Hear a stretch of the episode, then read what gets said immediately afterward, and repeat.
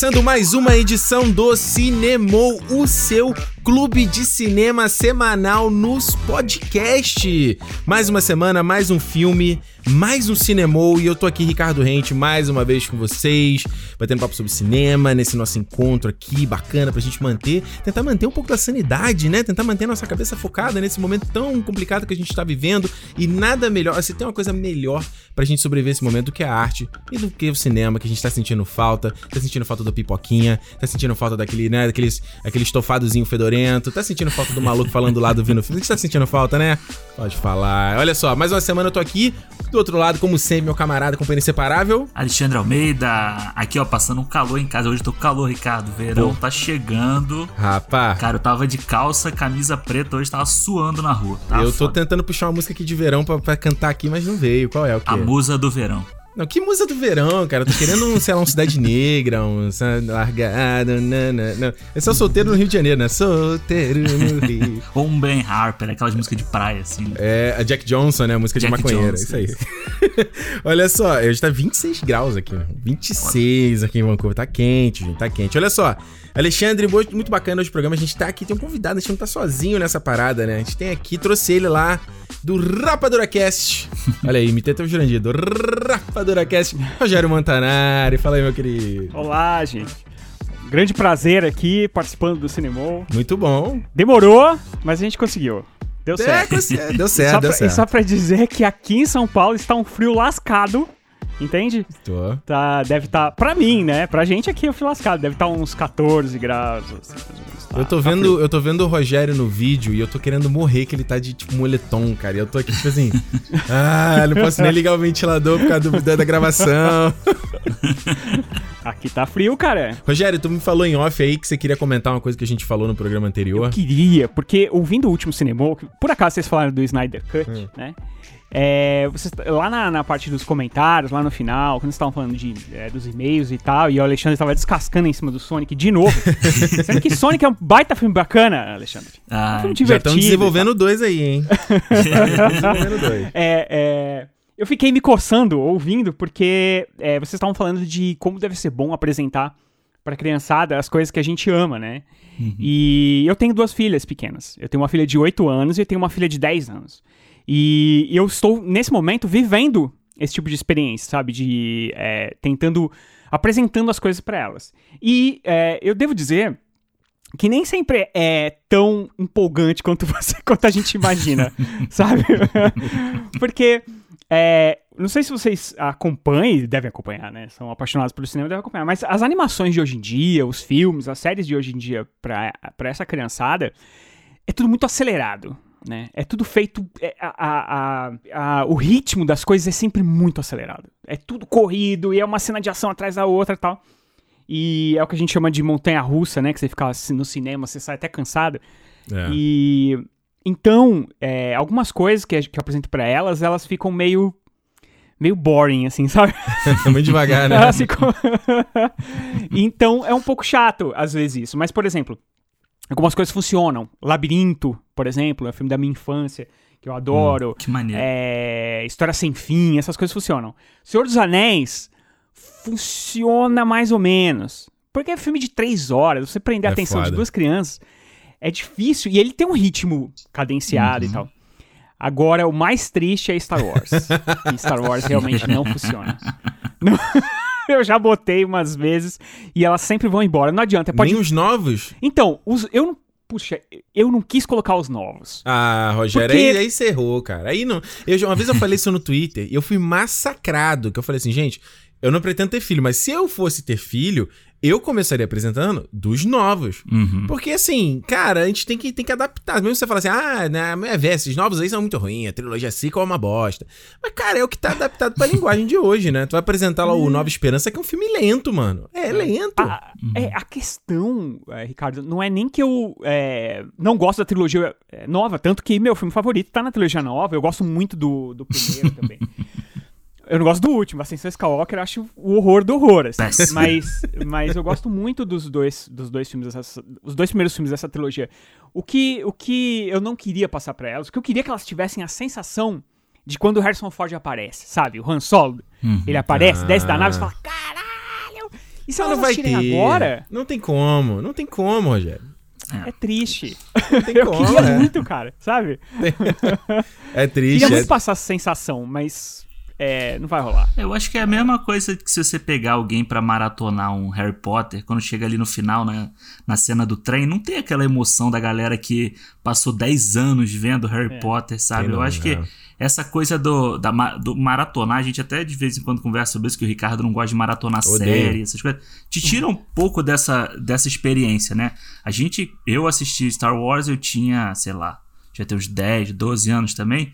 E assim, porque quando eu fui no cinema, quando relançaram o Uma Nova Esperança no cinema, aquele com, com os efeitos especiais novos e tal, e aí eu comecei a assistir. Então, quando saiu o episódio 1, eu falei assim: caralho, agora eu vou ver Star Wars no cinema e tal, não sei o que. É, é diferente. Quando chegou o, o Despertar da Força, aí, cara, a cena do Han Solo pra mim era.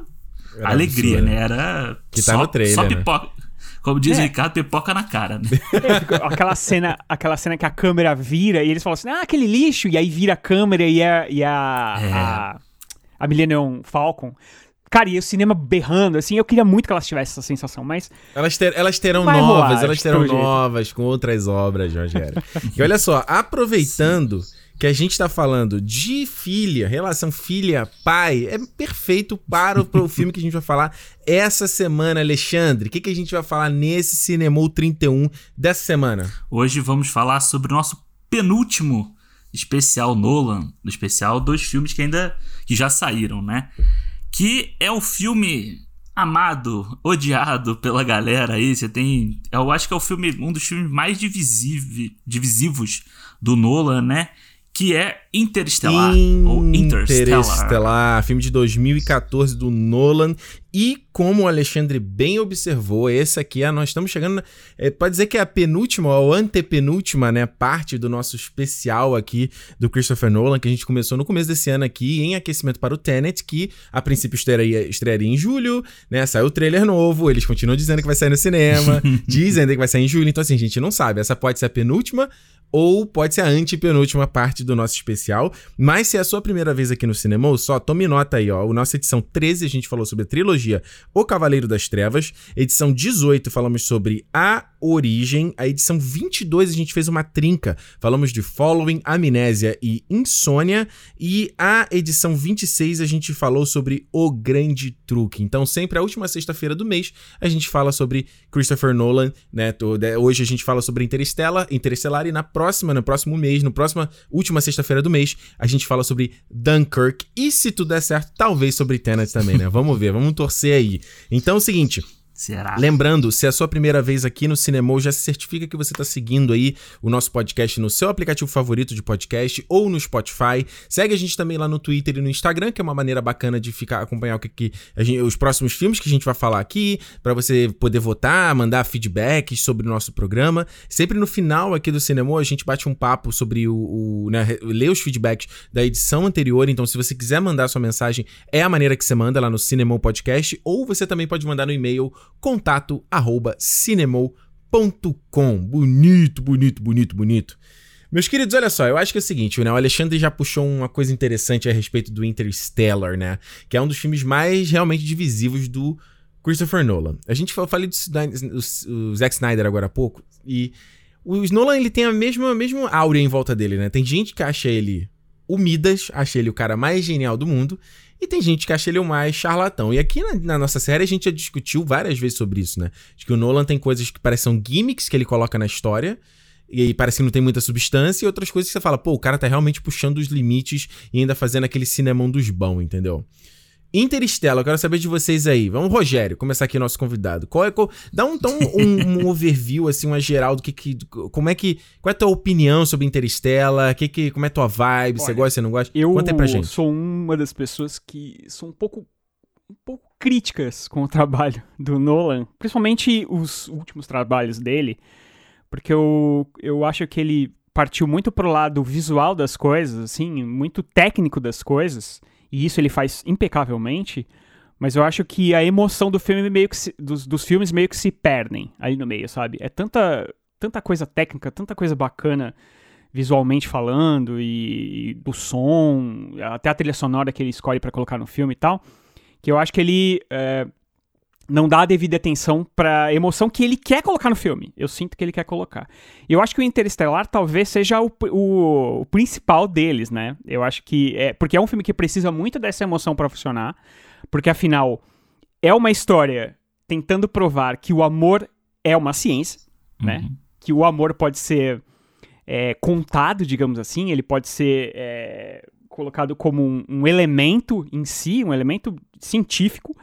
E só que existe um ele tem, ele tem essa barreira de não conseguir transparecer isso no filme, sabe?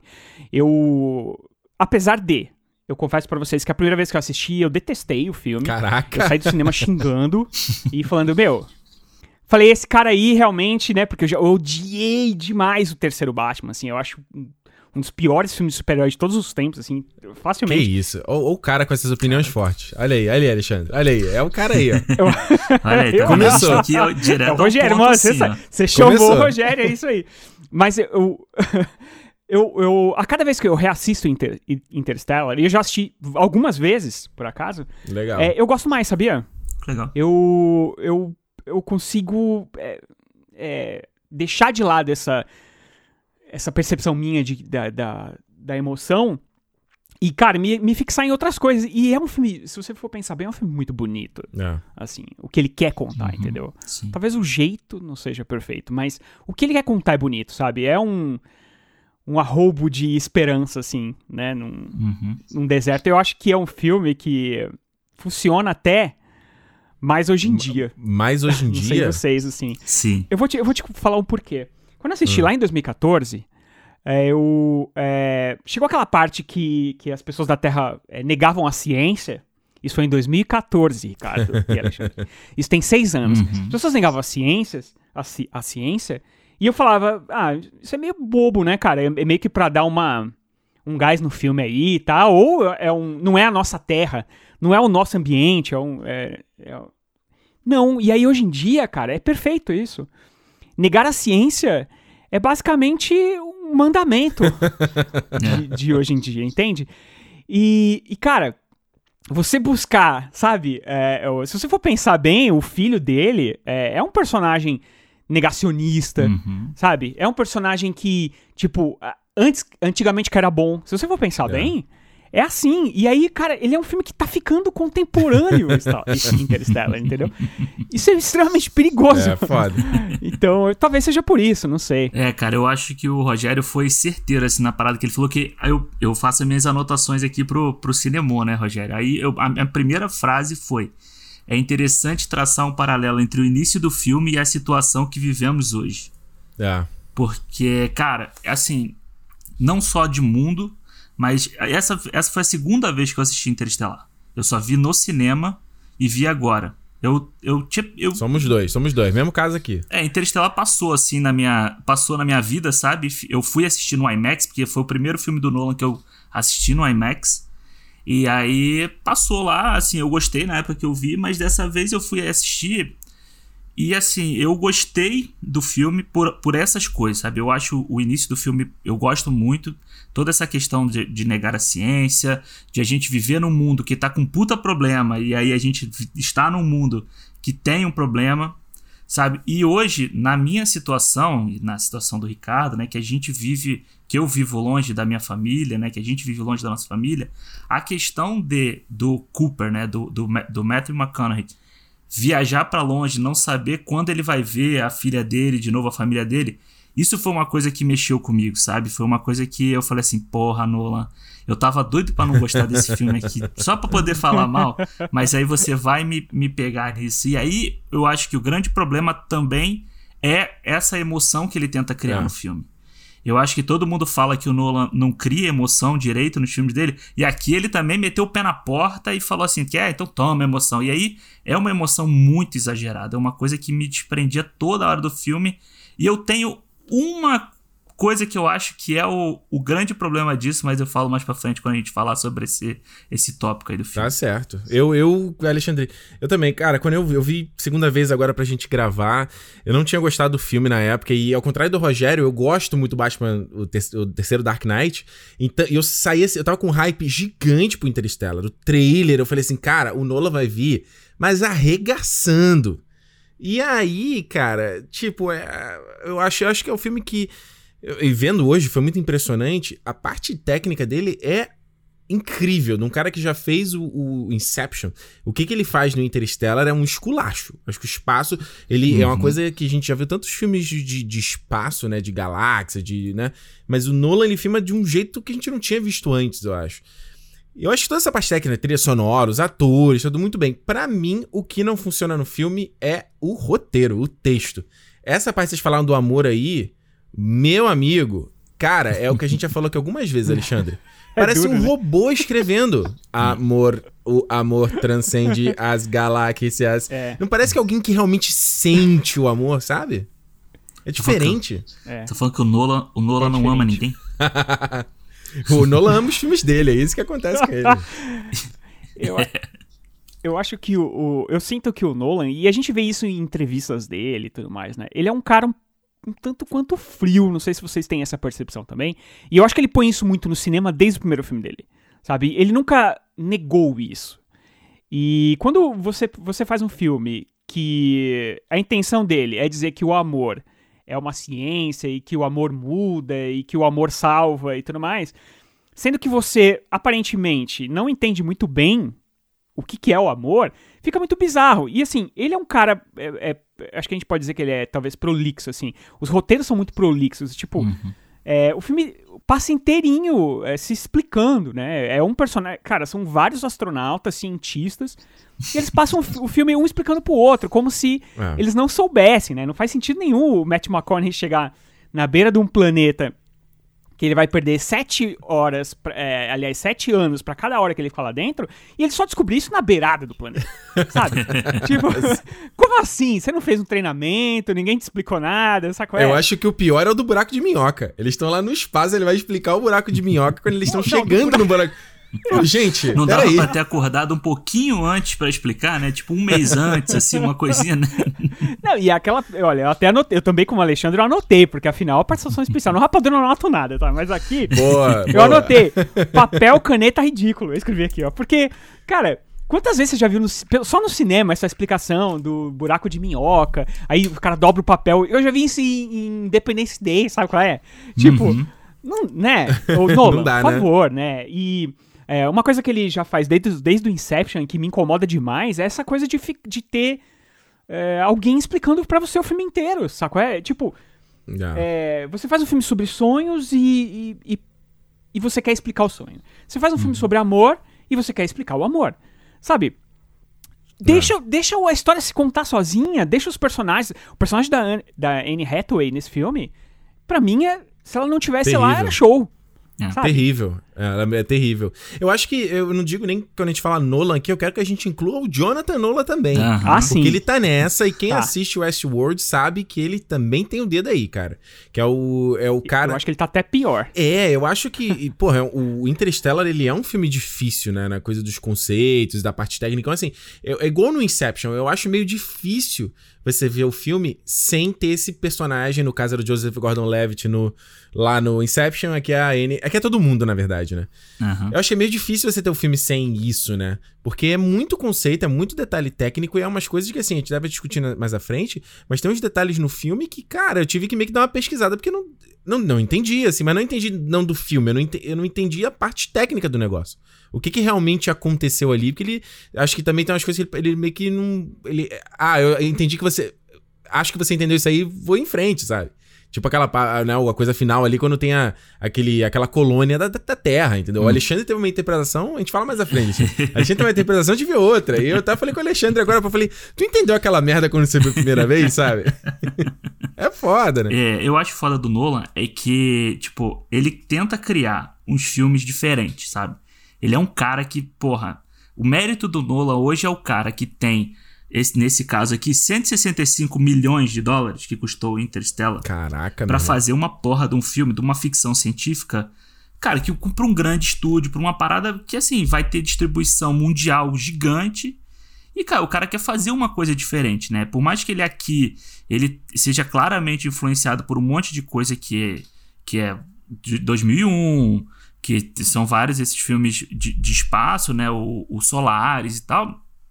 Cara, ele tenta dar, fazer o negócio dele, só que, cara, ele faz uns roteiros com muita, muita informação e aí ele fala assim, cara, se vai todo mundo no mundo assistir isso, se isso não só vai passar no cineminha pra galera que... Tênis verde? Vê, é, que vê ficção científica desde criança, então eu vou ter que explicar. E aí ele... É meio que ele faz um ficção científica pra pra mãe, entendeu? Pra mamãe velhinha, assim, sabe? Que todo mundo pode assistir, porque. Nolan é acessível. É, ele é acessível. Ele todo. Você Nolan popular. É isso aí. É, por mais que, que, que dê essa porra dessa, dessa é, confusão na gente, né? De não gostar daquele personagem.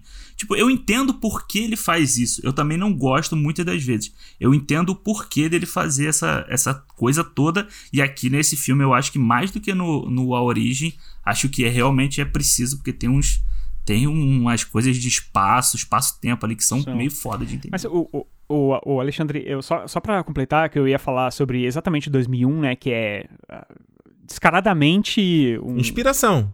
Inspiração. É, vamos ser, vamos ser uma, bondoso.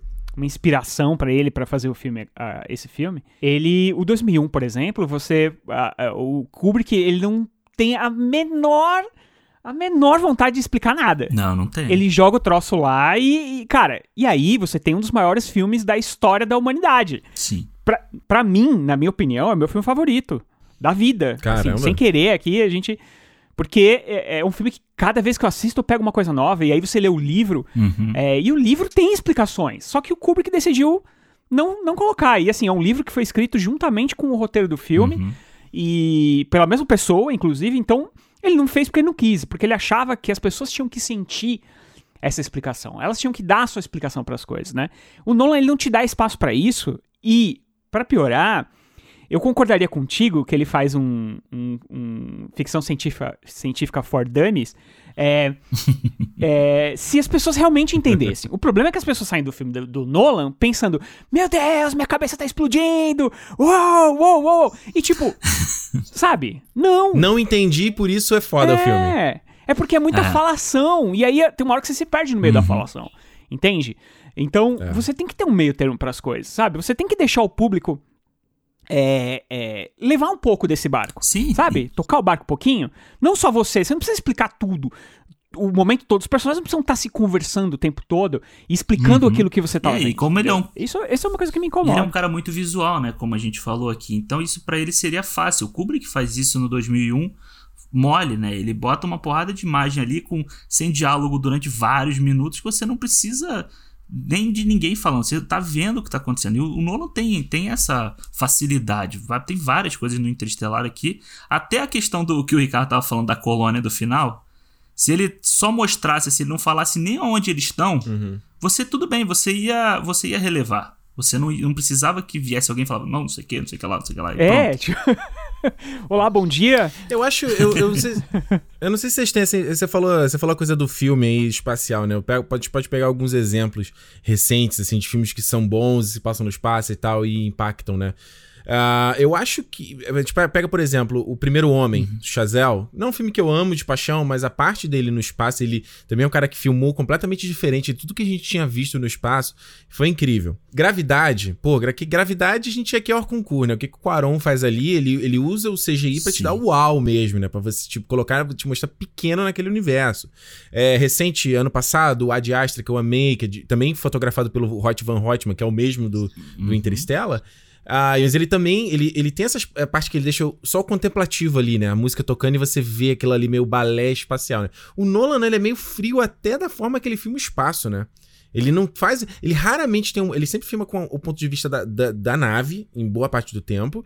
Tem poucos planos onde ele é aquele abertão, mostrando a nave ali, né? É, passando pelos planetas. Mas ele, ele raramente faz a câmera passeando pelo universo, pelo planeta, pelas estrelas, né? Ele filma de uma, ele filma de uma forma meio, uhum. meio fria também. O próprio, a própria galáxia, né? Meio científica, né? Parece binária a forma que ele tá é filmando ele tem tudo, sempre, né? ele além de ter a explicação do filme, ele tem a explicação para ele, né? Do tipo, ele cria a nave pensando, a nave lá, aquela nave que eles vão no planeta de gelo, que aparece lá uma nave que é toda quadradona, ele pensa, não, tem que ser parecida com um helicóptero soviético, um helicóptero russo. É. Então, ele tem a explicação para ele também. Então, ele fica ele fica cria a nave do formato tal. Então ele, ele leva o jeito a, a o jeito dele de contar dessa forma também, sabe? Tipo, ele não não dá uma desviada assim. Eu acho que a, a, sempre que eu vejo as coisas do novo, assim, ele fala assim: "Não, é isso aqui" e ninguém muda. Ninguém vai mudar esse troço. Por isso que ele explica que é para você entender do jeito que ele quer que você, oh, para que você entenda do jeito que ele criou e não que você uhum. pense quem é. sabe sou eu. Quem sabe é. sou eu. É, é, talvez até essa perspectiva visual que você está falando, Ricardo, seja alguma coisa que, assim, ele pesquisou e ele, ele descobriu que cientificamente é impossível esse tipo de plano. Assim, seria impossível a nave ficar sim, nesse sim. ângulo para você conseguir ver uhum. o planeta ao fundo, esse tipo de coisa, sabe? É, então ele prefere. Uhum. Aí que tá, né? Porque aí quando, quando ele quer, ele faz. Quando ele não quer, ele faz a loucura do tipo amor. é, é uma grande, sabe? Então. Transcende tudo. É, é complicado você você levar, é, você entender exatamente o que, o que ele quer. Mas. Mas. É, é o cinema do Nolan, né? Tanto uhum. que depois, quando ele faz o próximo é. filme, que é o filme de guerra, ele decidiu, ah, já que vocês reclamam que eu, que eu boto texto demais, eu vou botar texto de menos. não é verdade? Três então, linhas de fala. Eu, eu, eu imagino que o Nolan, é, eu não sei se talvez essa grande fama que ele ganhou é, com os filmes dele e tal, que aí ele pode fazer qualquer coisa e tal, se isso fez tão bem para ele, assim. Mas eu acho é. que ele tem muito, muito potencial para fazer um 2001. Sabe, de verdade, uhum. eu não tô falando é necessariamente um filme de espaço, que seja. Eu, eu acho de fazer realmente um grande um clássico, filme, né? Um grande clássico que vai ser lembrado para sempre. Sabe? Eu acho que. Mas tu não acha que ele já conseguiu. Pô, assim, a gente já meio que discutiu aqui nessa série, Rogério. Se você parar pegar os filmes que ele. Que ele pô, o próprio Memento lá atrás, cara, o filme já marcou, mano. O filme marcou, todo mundo. É o filme ah, de trás pra frente. Até o Dark Knight, cara. Porra, todo mundo fala qual é o melhor filme de super-herói. Ah, Dark... Dark Knight. O que que é o Inception. Entendeu? Eu acho que ele meio que ele. Assim, é, é, é difícil a gente dizer, porque só o tempo de, diz, né? Qual, o que, que é um filme vira um clássico. É o tempo que vai dizer, né? Mas, sei lá, mano, ele. Pelo que ele. Eu acho que o que o Nolan tem essa áurea de, tipo assim, eu vou fazer algo diferente, entendeu? Eu vou, eu não vou fazer a mesmice. Eu não vou fazer uma comédia romântica, eu não vou fazer um, é uma coisa meio, vai meio é. Tarantino também, sabe? A gente, a gente, vai ver um, vai ver um filme do Tarantino, a gente sabe que vai ser uma coisa diferente, assim, com uma outra temática, mas você espera as mesmas coisas que definem um filme do Tarantino, entendeu? E você sabe que ele vai fazer algo fora do uhum. convencional. Então, eu acho que, o que, pelo que você falou do lance de, da fama dele, é, é, o fato só de, ele tem que só manter a autocrítica, né? Sempre, né? Falar assim, gente, eu não. Eu, eu sei que eu sou foda, mas eu preciso acreditar que eu não sou é. tão foda assim, entendeu? eu preciso de alguém para me rebaixar aqui para eu poder entender que, né? É uma mãe, cara. O bom nisso é uma mãe. Chega assim, Nolan, Cris, baixa a bolinha, vai. Baixa a bolinha. Eu, eu, eu, acho que realmente o Cavaleiro das Trevas é, o, na minha opinião, é o grande filme dele, né? Uhum. É, é, um filmaço tal, mas ainda assim é o Batman. Ele tá preso ao, ao algo ali, né? Sim. A um personagem que já existe há 80 anos. Então, é, é, difícil dizer o que ele realmente criou ou não criou e tal. É por isso que eu tô dizendo assim, dá pra ele fazer um filme autoral. O Inception, eu acredito que é um filme que, que vem perdendo com o tempo. Sabe, eu hoje vejo pessoas mais reclamando do filme do que falando é, bem. A gente, a gente falou exatamente isso aqui no programa, porque eu assistindo o filme, cada vez. Você falando do Interstellar e cada vez você gosta mais, e essa segunda vez eu, eu gostei mais do que eu já tinha gostado antes. O Inception é um filme que toda vez que eu revejo eu fico assim. Eu também. Isso foi, inteligente mesmo? ou ele é meio idiota, sabe? Ele, você não sente uma vibe Westworld quando. Porra, eu pensei assim, ele é meio é muito besta, Westworld. Não? Ele é besta e aí ele fala um monte de tranqueirada que é pra você ficar perdido e falar, uou, minha cabeça vai explodir, sabe qual é? A galera não acompanha é. na legenda, né? A legenda passa muito rápido e você fala, ah, tá bom, entendi, então beleza, beleza. Foda, sabe aquele é. bate-papo do Matrix, é, do, do segundo Ai, Matrix? Puta, com que... o arquiteto. A singularidade, a quintessential. que aí, que termina, você fala, meu Deus, ou isso é genial. Eu sou muito burro porque isso é muito genial. E aí quando você vai. Quando você, você assiste várias vezes, porque o cara, os caras fizeram de propósito isso, uhum. você fala. Isso não é tão inteligente assim, só é só escrever de um jeito complicado. É, Exato. Eu tenho, essa, eu tenho essa sensação com Inception. É, eu, eu sei que a gente tá é culpa minha isso, a gente tá voltando nos outros filmes, mas o Inception, por exemplo, Não, é uma coisa que, que é, o sonho, quando a gente sonha, o sonho é uma coisa muito louca, o Ricardo e Alexandre. É. Não sei para vocês, mas para mim, o sonho eu tô aqui, de repente eu tô voando, saca? É? Uhum. E de repente, é. eu outro dia sonhei, sem brincadeira, sonhei que era o Power Ranger azul. E cara, eu não assistia nem Power Ranger quando eu era criança. Entendeu? É, e tinha os monstros gigantes e tal. O sonho é muito louco e, e o Inception é muito pé no chão. Sabe? É, é. Cara, o sonho não é aquilo, né? E é uma coisa que com o tempo eu falo, não, não, não é isso, sabe? Mas, é. e, mas isso é uma característica do Nolan, né? E e é o que as pessoas gostam. Então, não sei se é tão certo eu ficar criticando isso, né? É, Quem somos nós, vai... né? A gente. Olha só, a gente tá aqui, já tá. O papo já deslanchou. Acabou que eu não falei. A gente não tocou muito no assunto do que, que é o filme em si, né? Da, da, da, história, né? O filme que ele se passa meio que num futuro próximo. Então o Rogério falou aí sobre a questão de como esse filme funciona nos tempos atuais. Você vê que tá tendo um, um, um problema climático ali, né? Que tá acontecendo uma, o eles chamam de blight, né? Tipo a seca. Uhum. Onde tá realmente tá vegetação morrendo, né? Eles, os caras só sobraram milho para comer. E a tendência é que o milho vai acabar e, tipo assim, vai acabar o oxigênio e o ser humano não vai conseguir viver. E aí, por isso, os caras vão numa missão especial, espacial pra ou colonizar um outro planeta, igual lá no Alien Covenant, uhum. ou eles vão virar tipo uma arca de Noé, né? Meio uma colônia e todo mundo mete o pé e vai sair fora, né? E aí tem esse personagem do Matthew McConaughey que tava numa época, né, só metendo o, um atrás do outro, né? Foi lá no Dyer's Buyers Club, uhum. foi no True Detective. O cara tava num ano incrível. Tava. E depois disso aí, o maluco, né, gastou, ele gastou todas as fichas dele também, né? é, o mal do Oscar. O, o Nolan, ele, ele trouxe, né, o Matthew McConaughey depois de assistir aquele Amor Bandido, que é o Mud, acho que é Mud em inglês. É bem legal esse filme, esse filme é bem bacana. E tipo, cara, eu vou, a, o que eu falei lá no início, para mim, o grande problema da emoção no filme é o Matthew McConaughey. Eu acho, e a, a emoção dele, e da Anne Hathaway também, mas a Anne Hathaway aparece menos que ele, eu uhum. acho exagerado demais a, Pô, as emoções sério, dele. Sério, mano? Que isso? Ah, eu é acho. Mesmo? Cara, eu, eu acho porque assim. Também. Porque, tipo assim, eu acho. Eu, eu entendo assim, vamos lá. Ele tem o maior drama do filme né? Que é Murph, ele, tá, Murph, ele com a Murph. Murph. E tipo, cara, eu, o início do filme eu acho legal, porque o filme tem 40 minutos ali até começar a missão espacial, né? Aquela Longo, né? coisa, né? aquela coisa. E, mas eu acho bacana ele dar esse background ali do filme e tal, do, da situação, do mundo, ele indo lá na escola e ele conversando com a filha. Isso eu acho legal. Mas a partir do momento em que ele começa ali a falar dessa parte do do amor, quando ele acorda lá perto de Saturno, e aí ele começa a ver as fitas e tal, e ver que o tempo tá passando. Eu entendo. é assim, não, não tô sendo frio da parada, não. Tô sendo Nolan do negócio, não. Eu entendo o desespero dele. Mas eu acho que ele fica desesperado demais na, na situação ali. Ele, por ele já ter sido um piloto, ele já ter sido, sabe, Alexandre. um cara experiente. Alexandre, o cara perdeu 20 anos da, dos filhos, rapaz. Cara, 20 olha, anos. A filha do filho só... dele, a neta dele nasceu e morreu, mano. Cara, Alexandre. Não, mas olha só. Sendo, dá... sendo, sendo, que, olha só, peraí, peraí. Não, eu, não quer isso, mas tua opinião, tua opinião, óbvio. Mas, cara, eu fiquei vendo. Essa segunda vez eu fiquei vendo assim, me colocando nele ali. Eu falei, cara, na cabeça dele, ele saiu ontem da Terra. Sim. Porque ele saiu e entra no sono durante dois anos. Então, na cabeça dele, falei, ontem eu tava na Terra e eu vi meu filho ontem. E agora o meu filho é o Casey Affleck. Não é mais o Timothée Chalamet eu... aí que o Rogério ama. Eu, eu adoro. Mas eu entendo isso, eu entendo. O que eu, o meu problema é com a atuação do Matthew McConaughey. Eu acho exagerado, eu acho aquele choro dele vendo a fita. Assim, tipo, eu choro também, sabe? Quando eu tenho saudade ah, das porra. pessoas, eu choro. Eu não tenho. É eu, claro, eu não tô. Com meu pai não tá 20 anos mais velho vendo ali aquela fita, entendeu? Mas, tipo, eu tô longe, não sei o quê. Mas sei lá, eu acho. Eu, aquilo me desprende do filme, sabe? Eu Ele falo tá um assim, pouco alto, né? mas será que não é o. É, eu... Aí que tá. Será que não é, é o efeito meme demais? Você viu esse meme demais? E aí você falou, pô, ah, isso aí. É a galera usa quando é pra coisa muito triste, coisa exagerada. A galera usa esse meme dele chorando, né? Ah, sim, sim, é. chorando, chorando, é, pode crer.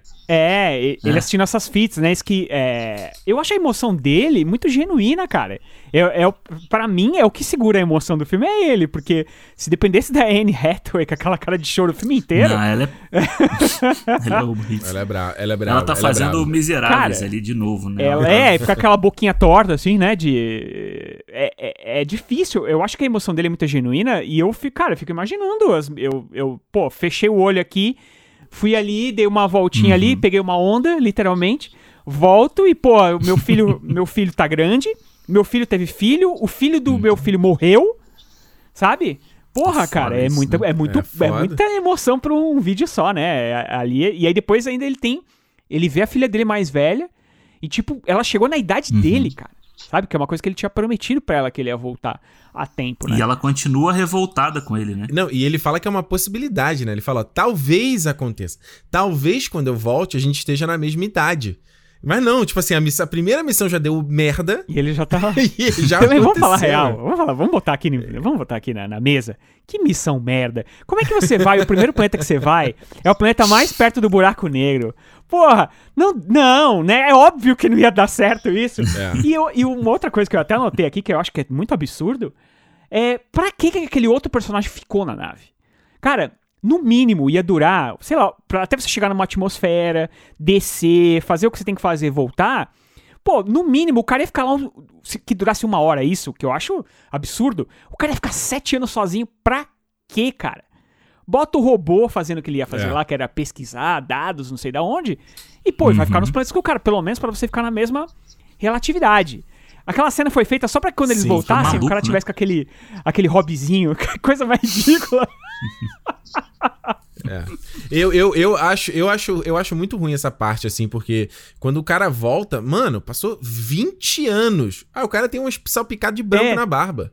Que isso, um velho? chazinho na mão. 20 só anos. faltou chazinho na mão, assim. Velho, gente, para pra pensar o seguinte: o cara passou 20 anos no espaço, sem nada. Como é que. Mano, o maluco tinha que estar tá meio biruta das ideias, sabe? Cara, a interpretação do maluco é até igual, cara. Eu achei isso terrível. Falei assim, que isso, Nolan? Tu quer o cara centrado aí nos fatos e no, nos. No, no, cadê? Porra! É. E, o, e o, né? personagem, o personagem do Matt Damon lá na frente, ele ficou até menos tempo do que esse cara.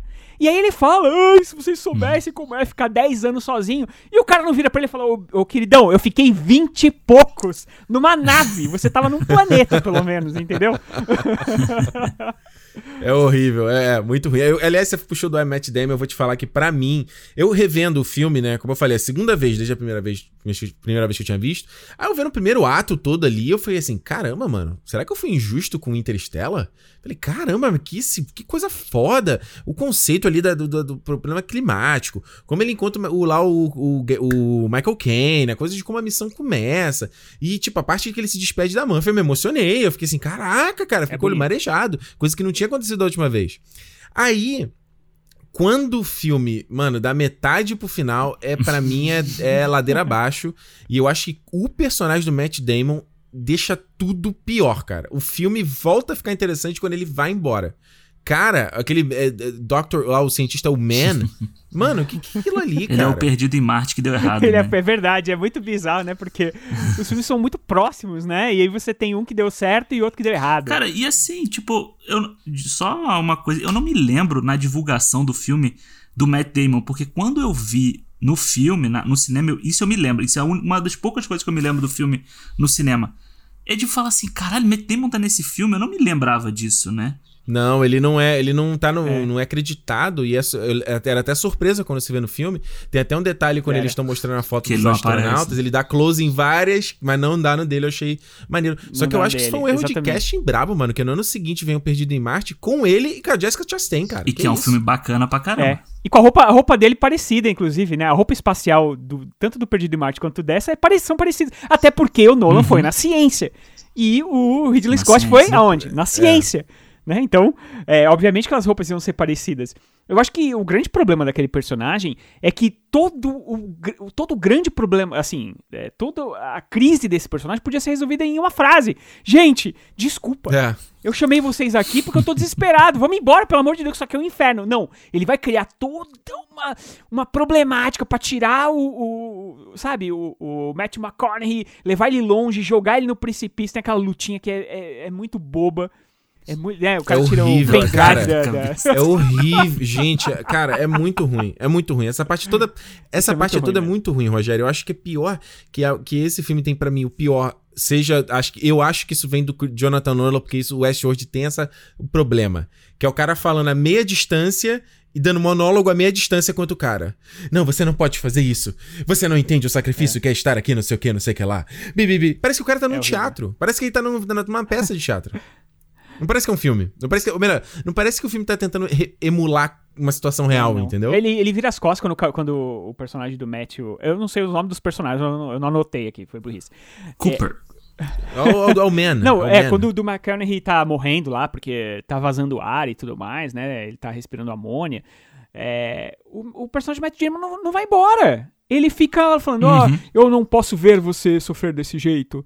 Não sei o que, não sei o que. Cara, era simples. Olha, gente, Desculpa, pelo amor de Deus, eu tive que chamar vocês porque eu tava em pânico e eu, e eu não queria morrer aqui sozinho. Vamos embora. Vocês têm, vocês têm aí combustível. Vamos, vamos procurar outro planeta ali. Tchau. Acabou, resolvido. Não, mas é todo criado, toda essa problemática. E, e não funciona, né? Aí o robô que explode. Porque, tipo, uhum. sei lá, o cara deixou é. uma armadilha pro outro lá, e aí o outro ficou 20 anos preso na Até na questão geográfica é difícil de entender, se é. situar o que tá acontecendo ali, né? Sim. É. Eu acho que eu acho que o grande problema dessa parte toda aqui, eu acho que até ali, até eles chegarem no planeta lá que o Matt Damon tá, o grande vilão do Interestelar é o tempo. É. Isso. Aí, mais de novo, a temática, né? Que a gente já falou é. várias vezes, temática do Nola. É. O tempo é o grande vilão do filme. E quando você chega ali, você cria um vilão pro filme que você não precisava, pô. Você já não. tem uma ameaça ali que é um absurdo, que eles não estão conseguindo lidar com ela. Eles já se fuderam no primeiro planeta, eles iam se fuder naquele ali também.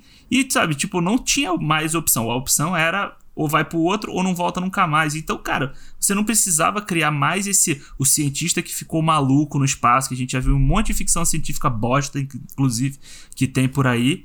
Sabe? E, assim, o é. filme perde muito esse esse que vocês falaram, é horrível. Esse é, é o assassino arrependido, né? É. Ele fica ali, ah, eu, eu queria, mas eu não queria. Aí, e tem toda aquela sequência dele tentando, dele, dele conectar lá na parada. Aí no final ele decide deixar a galera pra trás, ele vai se conectar naquele, naquele negócio lá, né? Aquela... É na, aquela... Na, na portinha aquele... lá, né? Na...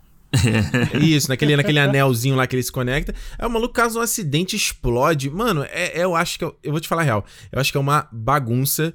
E ele me, me chama atenção como a gente. não sei se é uma tendência de todo filme que tem espaço, talvez. É, a gente ver personagem idiota, sabe? Você pega os filmes. Cara, o Alien Covenant, nesse aspecto, é, é, é, o próprio Prometeu, Jesus do céu. É tipo assim, cara, morre, que você é muito imbecil. Uhum. Aquele Life, sabe, do, do Ryan Reynolds. Eu adoro esse filme, hein? É legal, mas os, os, os, os personagens são Idiota. burros são também. Burros. São burros, sim. É de falar assim, será que é um. Será que é um. O, o, é difícil é um filme que você vê assim que. que o pessoal, o pessoal, você fala, ah, não, os caras aqui tá fez coisas, atitude condizente, você acha que um adulto inteligente que teve a chance de ir pro espaço faria. Né? Uhum. É um pré... Esse que é o problema. Você tem biólogos, no caso do Prometheus, você tem um geólogo e um biólogo, que são os personagens mais burros do... O geólogo que se perde e o biólogo que mexe no primeiro bicho que vê na frente.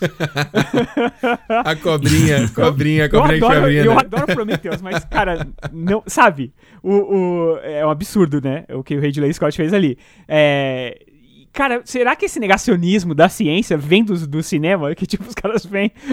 Cientista é tudo burro, sai fora e tal. Pré-requisito pra. Não dá, pra é, esses caras dá o pra cara, saber, né? é, Inclusive, eles passam o filme inteiro falando que o Man era o melhor de nós. O melhor de nós, o melhor de Tudo isso só pra no final dar essa reviravoltinha. Sério, Nolan? Uhum. Pô, tu faz um filme aí que é, é cheio de de filosofia sobre o espaço, o universo e tudo mais. Isso aqui. Aí você precisa desse plot twist pobre, sabe? De botar um, um vilãozinho, mequetrefe que aparece e some só pra dar problema. É complicado, cara. Eu, é feio. Eu, realmente essa parte é, é, a que eu menos gosto. Tirando é. o monólogo da, do amor, que eu acho aquele monólogo, tipo. Jesus amado, quem escreveu é, aquilo? É, é, é, o George Lucas escreveu aquilo? É realmente. eu te amo tanto. Você está tão é linda. Faltou ele falar da areia. da areia. Esse filme, é verdade, é, é, esse cara realmente cria um. Sei lá, o filme parece que a missão deles é muito frouxa, né? Porque no primeiro planeta eles chegam lá para pegar o, o, o, resultado da pesquisa da mulher, mas depois se descobre, depois de dar toda a merda, de que ela poderia ter morrido, sei lá, há um minuto antes deles chegarem no planeta. Que é uma parada muito foda de você pensar, né? E aí, nesse. Aí tem essa, toda essa situação no planeta lá do Dr. Man, e eles não têm mais é, combustível para voltar pra Terra. Uhum e nem para ir pro outro último planeta, né, para fazer a parada. E aí é que então esse ele vira esse, esse problema, né, o Matt Damon ser esse, esse, esse problema para você ter então o Matthew McConaughey se separando da, né, o Cooper se separando lá da da da menina lá da Anne Hathaway, né? Anne Hathaway.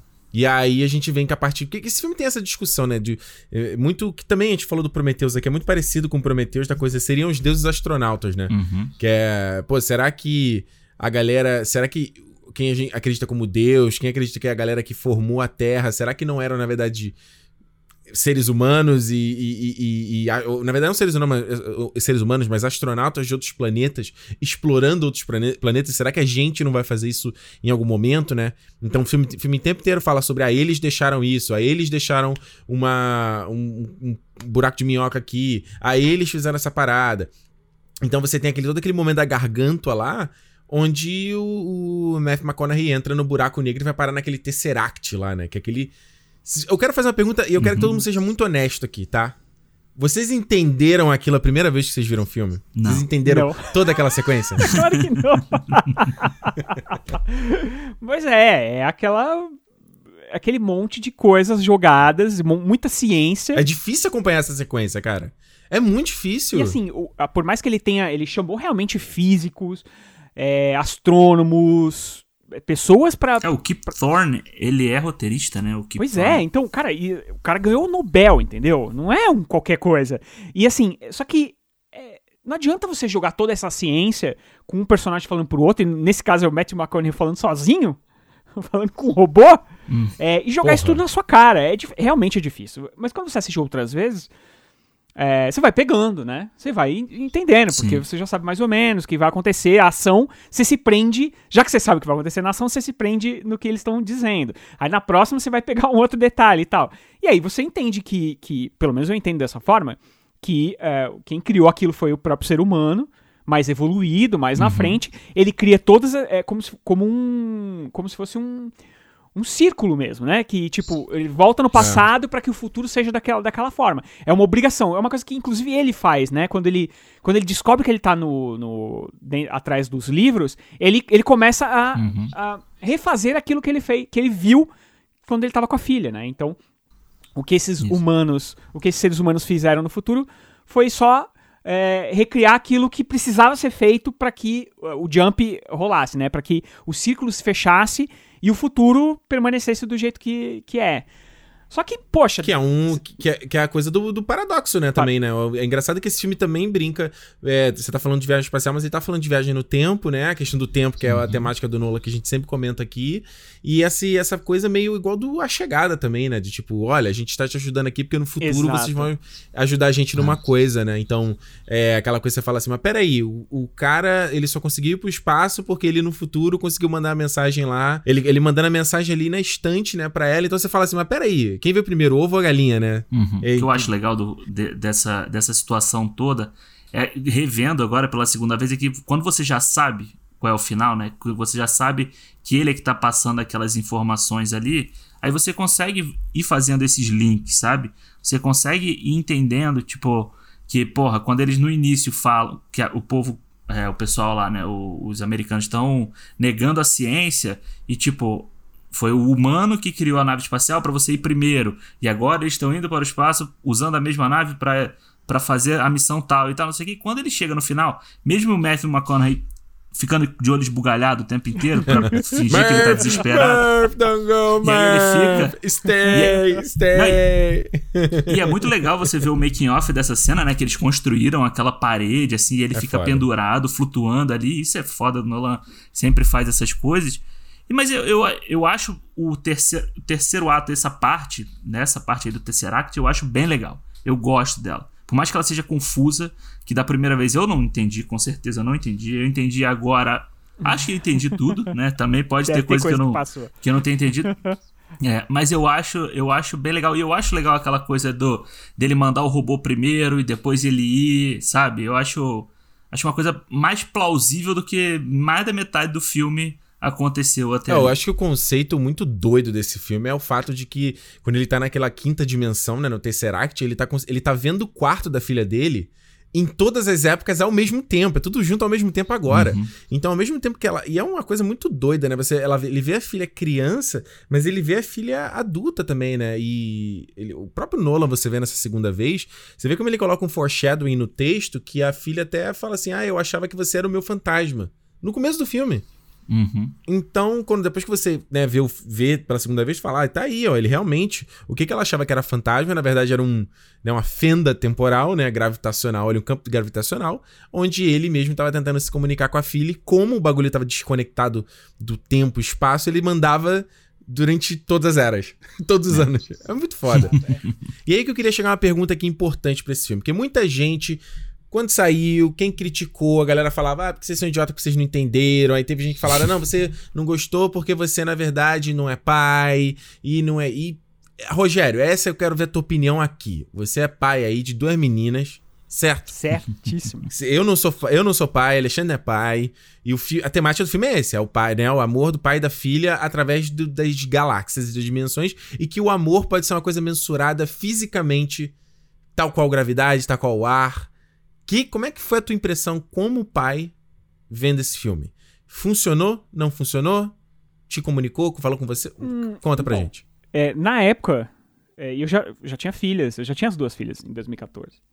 É, não comunicou. Rogério Vivido. É, quase 40, vou fazer 40 anos daqui uns dias.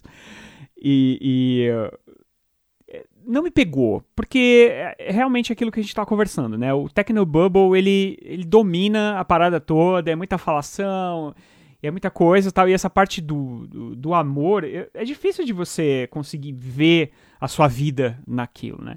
Só que, conforme a gente vai assistindo mais vezes, e eu até indico para vocês que vocês assistam mais vezes, ah. é, apesar de não gostarem tanto assim, mas é um filme que, revisto ele você consegue descobrir coisas novas, coisas legais, é, assim, é, e que você vai se apegando um pouco mais com o filme, sabe? Dessa última vez que eu assisti agora pra, pra gravar, eu falei, pô, é um filme bonito, sabe? É um filme que tem uma boa mensagem. Sim. Então, é, eu não, não, por exemplo, não me emociona a ponto de querer chorar e tal, mas eu entendo a emoção dele. Eu consigo, uhum. eu consigo me ver naquela situação e eu, eu acho que ele chora até pouco. Eu acho que eu estaria esmurrando a tela, coisa do gênero, porque existe uma incapacidade dele fazer qualquer coisa. Ele tá preso dentro de uma caixa de sapato no espaço há anos-luz da, da, da, da, família dele, sabe? E mesmo que ele volte, ainda vai demorar anos para ele chegar.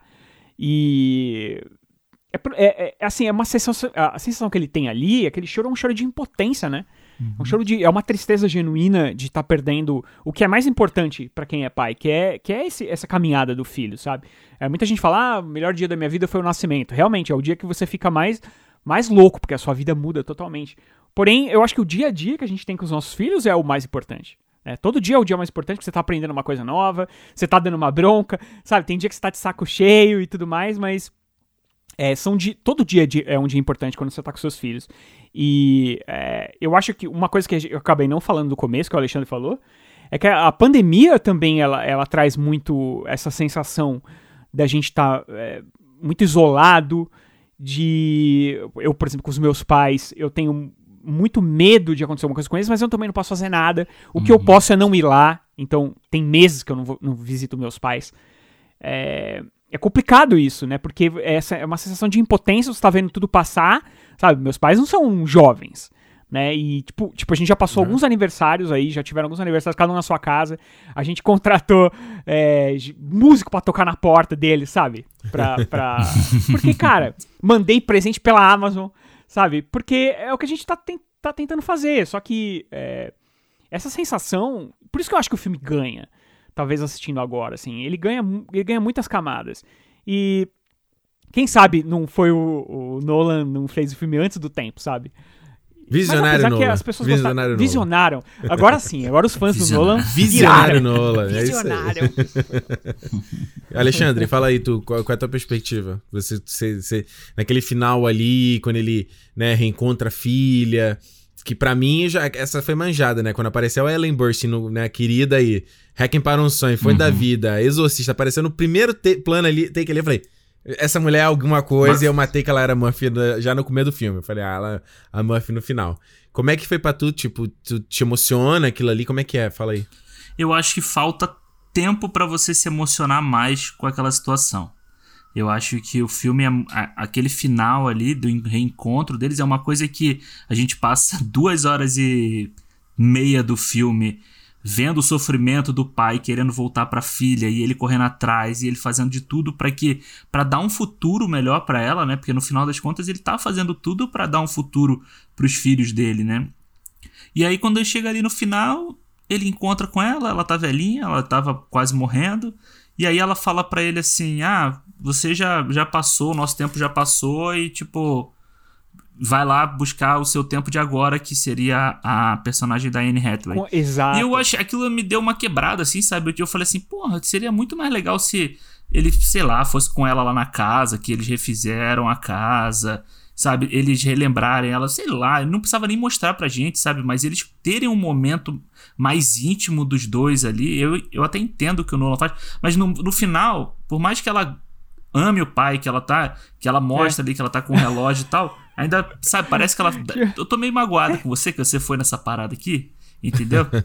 Mas eu, eu te perdoo. E assim, isso me faltou um pouco de emoção. Eu acho que por causa. Isso que a gente tava falando, dessa distância que a gente tá hoje, e que a gente que mora aqui fora já tá normalmente, né, por ter escolhido morar aqui fora, eu acho que quando eu reencontrei meus pais a primeira vez que eu fui ao Brasil agora, é foda. E, e meu irmão e tal, e as pessoas, e meus amigos e tal, foi uma é uma emoção forte assim, sabe? É uma uma coisa que você fica nervoso quando eu, quando um avião pousou no Rio, eu ficava, fiquei nervoso assim, pô, fui no banheiro tomar um, passar uma água na cara, não Dois sei barriga.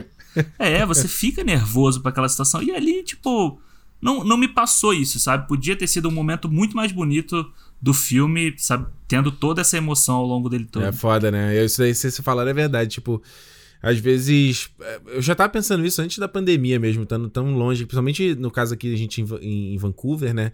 Você tem a questão de quatro horas do fuso, né? Então tem essa questão parecida com o filme de você estar tá desconectado do tempo. Cara, eu tô aqui há quase quatro anos em Vancouver. Minha mãe, ainda quando eu ligo pra ela ela. É, aí, sei lá, eu tô tomando café. Ela fala, nossa, mas tá tomando café agora tarde? Duas da tarde? Eu falo, não, mãe, aqui são dez da manhã, mãe. Porra, quatro anos e tu não aprendeu isso ainda. Mas é, é, muito doido essa, essa distância do que, que tá acontecendo. Às vezes, ih, peraí, cara, eu não queria falar um negócio com a minha mãe. Aí eu já vi, já penso que já são meia-noite no Brasil. Eu, puta, eu não vou mandar agora, entendeu? E quando você tem essa questão da, da. Foi muito engraçado. Quando eu fui no Brasil a primeira vez, eu lembro que eu tava sentado no quintal dela assim. Aí a gente tava ali conversando e ela me olhando assim: Nossa, eu não acredito que o Ricardo tá aqui. Porque ela achou que ela, eu fisicamente estava sei lá onde, entendeu? Então é, é muito. É muito. É realmente acho que, que, que essa. Te... Acho que se você vê do Nolan sempre querer falar do tempo, né? Acho que é, é uma, uma das coisas, mas acho que a principal que é a maior fraqueza do ser humano, né? A gente sempre tenta controlar o tempo. A gente tem calendário, a gente tem relógio, a gente tem um monte de coisa que a gente tenta traquear nosso tempo e controlar nosso tempo.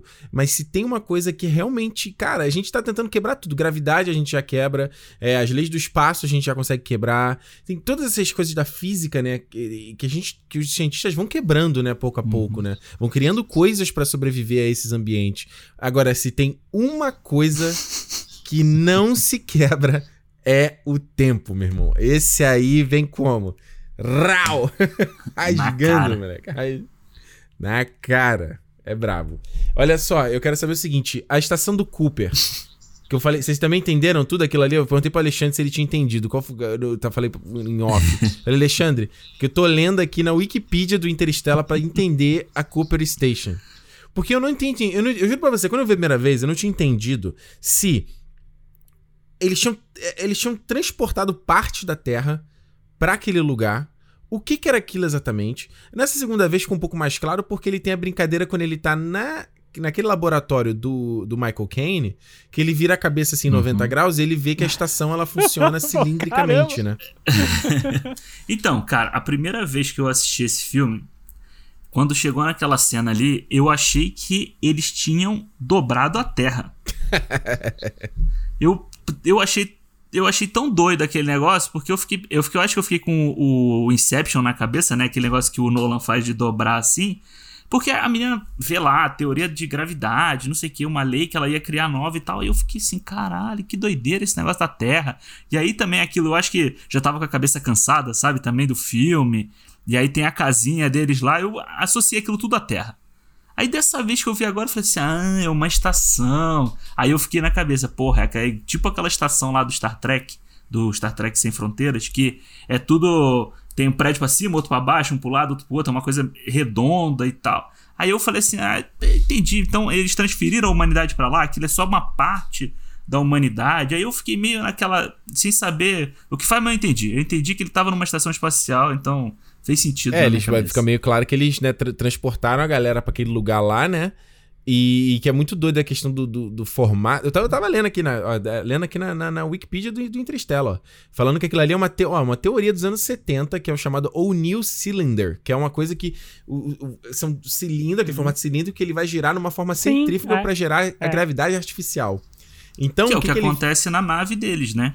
Exato. E aí o que, que ele fala aqui, que era o que o, Michael Caine queria descobrir, que na verdade era o plano A, era usar essa porra pra criar a estação espacial lá e todo mundo ser transportado. Então você entende, né? Especula-se que essa porra conseguiu, né, ser transportada, aquela base lá da NASA que eles estavam construindo, e a, o filme não toca nisso, né? Mas você assume que o pessoal foi transportado da Terra pra lá, né? Ainda tá é, sendo é transportado, o, né? É que o Nolan, ele, ele faz um desserviço aí. Talvez ele já tenha, tenha acabado a grana, porque ele usou muita grana e tal.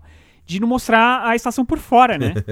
então você fica só com aquela visão interna é. da estação. Sim. É, o grande, pelo, que, pelo que eu entendo, o grande problema da, da, de fazer aquilo funcionar seria, na verdade, tirar aquilo da Terra, né? Porque, cara, para você mandar um foguete com duas pessoas dentro, você precisa de não sei quantas toneladas de, de combustível, como é que você ia mandar uma estação daquela, daquele tamanho pro espaço? mas, né? é, mas é o que a, a Murphy descobre, que é lá a porra da... Exatamente. Usa, né, a, a, a, formação lá de ciência quântica que ele manda pelo Tesseract, que, com que eles descobriram lá do buraco negro, para justamente gerar essa força gravitacional que trans, que é, que, trans, que, né, que passa que, que cruzaria o, a, o universo, né? No caso, eles estão até Exato. em Saturno. Se você for pensar né? bem, não é, nem é um final muito feliz, não.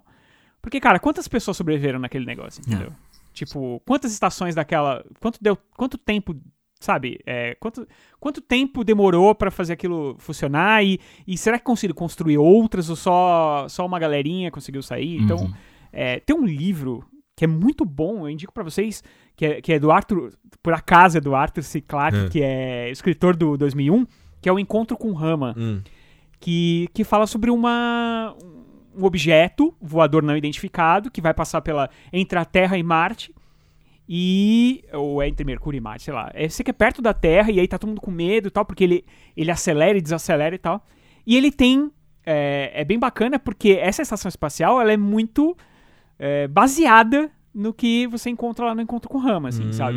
É muito interessante. E o livro é de 72, então talvez tenha vindo daí também. É, porque ideia, essa sabe? teoria aqui do O'Neill Cylinder, eu tô vendo aqui na Wikipedia, ela é dos anos 70 também, ó. Uhum. É um físico. É, é, um, é, o Arthur C. Clarke era um cientista, é um né? Escritor e cientista. Ah, tá explicado então... aí, né? É, eu acho que você pode assumir que, na verdade, mesmo que essa estação, né, foi elevada da Terra, você imagina que tem uma galera que não foi, sabe? O próprio, o próprio irmão dela lá, o Casey Affleck, era negacionista, entendeu? O maluco. Ah. Aí, o cara já perdeu uma filha pra porra da doença, com problema respiratório. É. O filho tá com problema, a mulher tá com problema e o cara tá ali, cabeça dura, né? Quem ficou na é Terra verdade, virou é. Mad Max, né?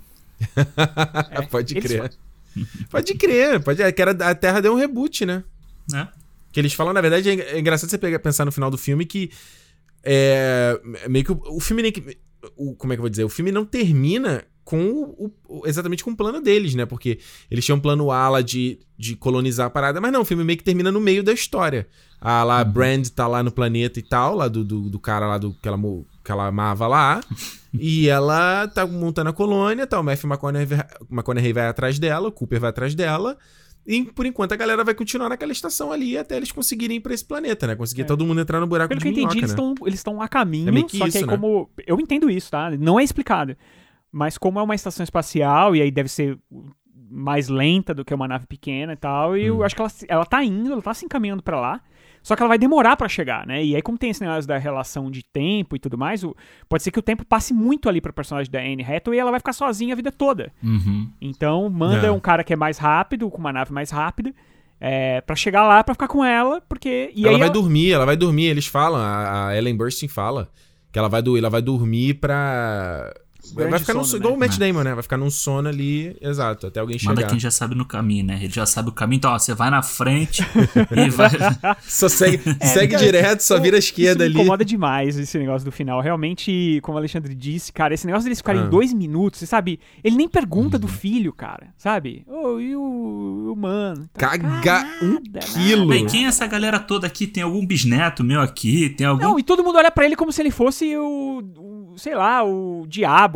Então, o cara, esse cara aqui é o bisavô, trisavô, tataravô de todos vocês. Vocês deviam estar tudo ajoelhado, que se não fosse ele, vocês, sabe?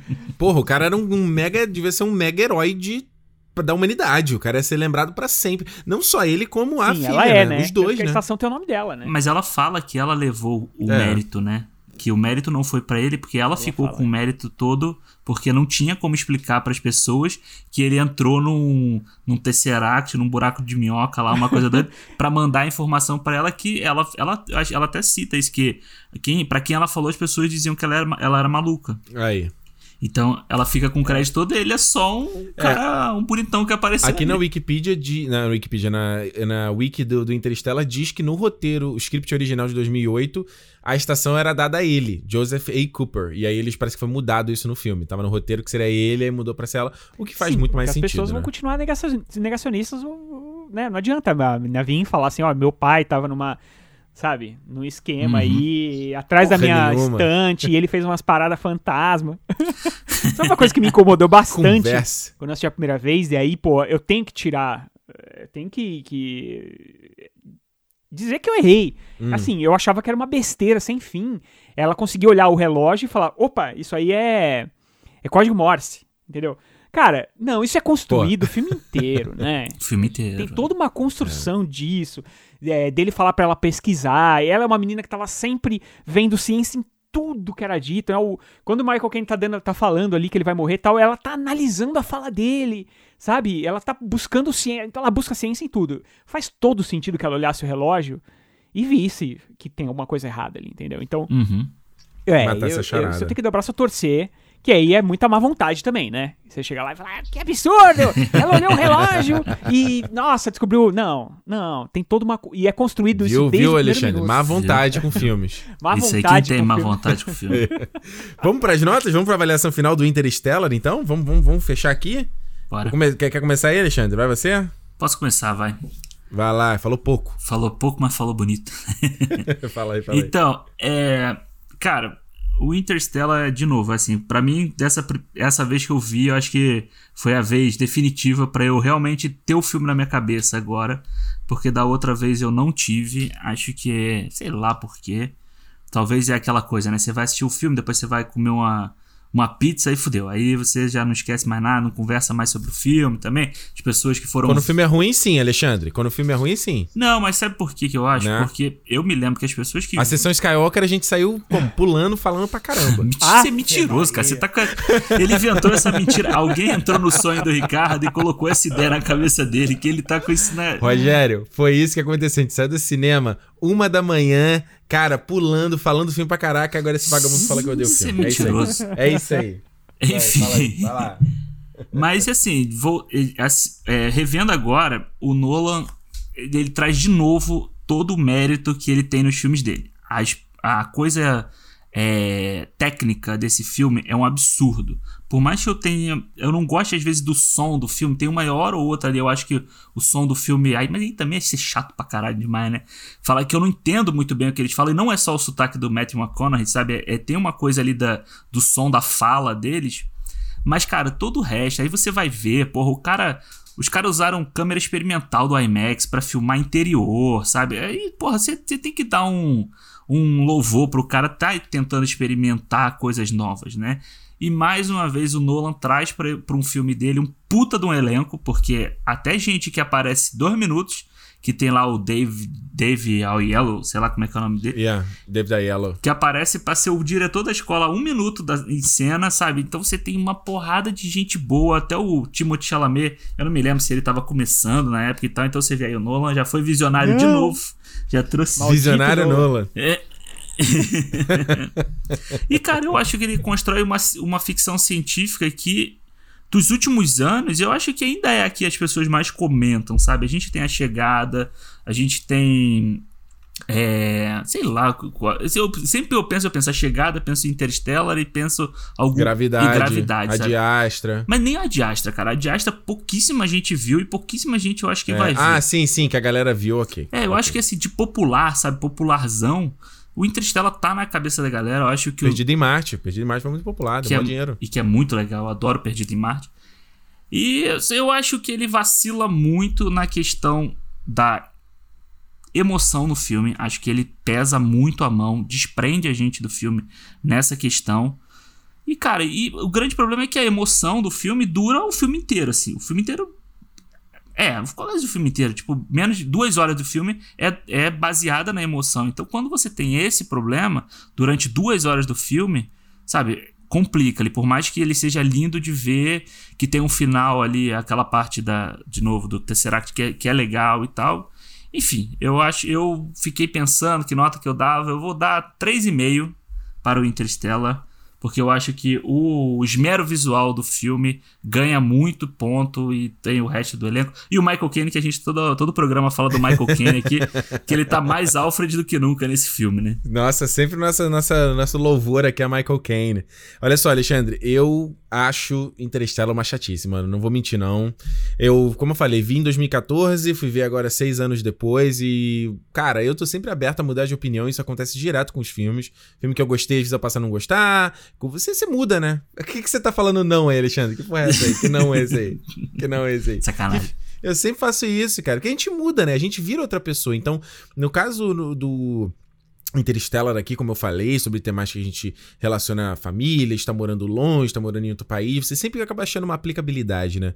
Mas eu acho que esse filme aqui é que deixa mais escancarado as deficiências, a deficiência do Nolan nessa parte da emoção, sabe? Nessa parte do, do, do de, de, de, humano. E é uma coisa que é muito subjetiva e é difícil, eu acho, você dizer assim: ah, Ricardo, o que, que é realmente isso num filme? É muito difícil você dizer como é que você transmite isso. Agora você tem uns diretores, eu assistindo Interstellar me pensei nele, por exemplo, o Barry Jenkins, uhum. que fez o Moonlight, fez o Se a Rua Bell Falasse. Cara, o Barry Jenkins para mim, ele é um poeta visual, cara. O filme dele evoca tudo, tudo, tudo que ele faz ali da montagem, a como ele faz o movimento de câmera, como ele. Tudo, enquadramentos, tudo dele. E funciona e transborda da tela. O Nolan, por mais que ele seja esse, esse cara, né, super técnico do, no caso de filmmaking, né? Mesmo assim, eu acho que tem alguma coisa aí dele que não sai. Eu acho que isso é uma coisa do, da persona dele mesmo. Como o Rogério falou, você vê entrevista com ele, ele é um cara durão e tal. E acho que isso transparece aqui no filme para mim. Eu acho que o que o Interstellar. Cara, é incrível que o Alexandre falou. O visual dele é um absurdo. Reassistir aqui em 4K, lindo. Cara, maravilhoso. Uhum. Ah, e é o espaço também. Que me decepcionou quando eu vi a primeira vez, não vou mentir, assim, que dessa coisa dele não filmar o espaço, aquele CGI bonito a gente vê. Mas essa segunda eu achei, achei bacana, foi bonito, foi legal. Só que o som também, Alexandre, concordo com você, tive, vi sem legenda, tive dificuldade de entender a galera falando, por causa não do inglês, porque o, a voz era muito baixa. É. E a trilha sonora do Hans Zimmer, que eu acho bonita, é estridente demais nesse filme, mano. Tem hora que tá. Parece que ele dormiu no, no teclado ali, né? ah, bom. E tá os caras falando assim. É. Porra, meu irmão, não dá, né? Eu dou pro Interstellar três estrelas. Tá bom.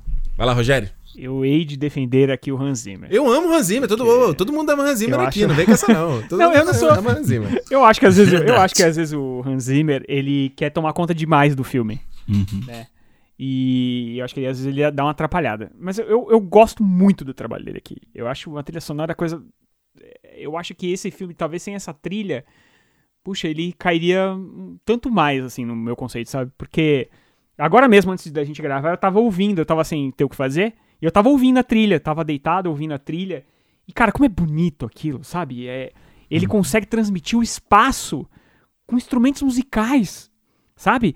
É, naquele, no Planeta das Ondas, que é, é um momento em que eles estão correndo literalmente contra o tempo, é, tem um relógio. Então é aquele negócio do relógio ele, que ele vai buscar depois, ele vai trazer em Dunkirk de novo, só que no filme inteiro.